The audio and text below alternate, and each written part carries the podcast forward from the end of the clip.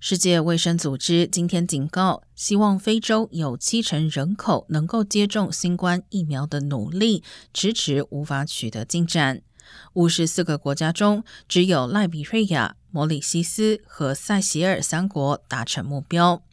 总体来说，非洲目前仅有百分之二十四人口接种疫苗，相较于全球平均的百分之六十四，远远落后。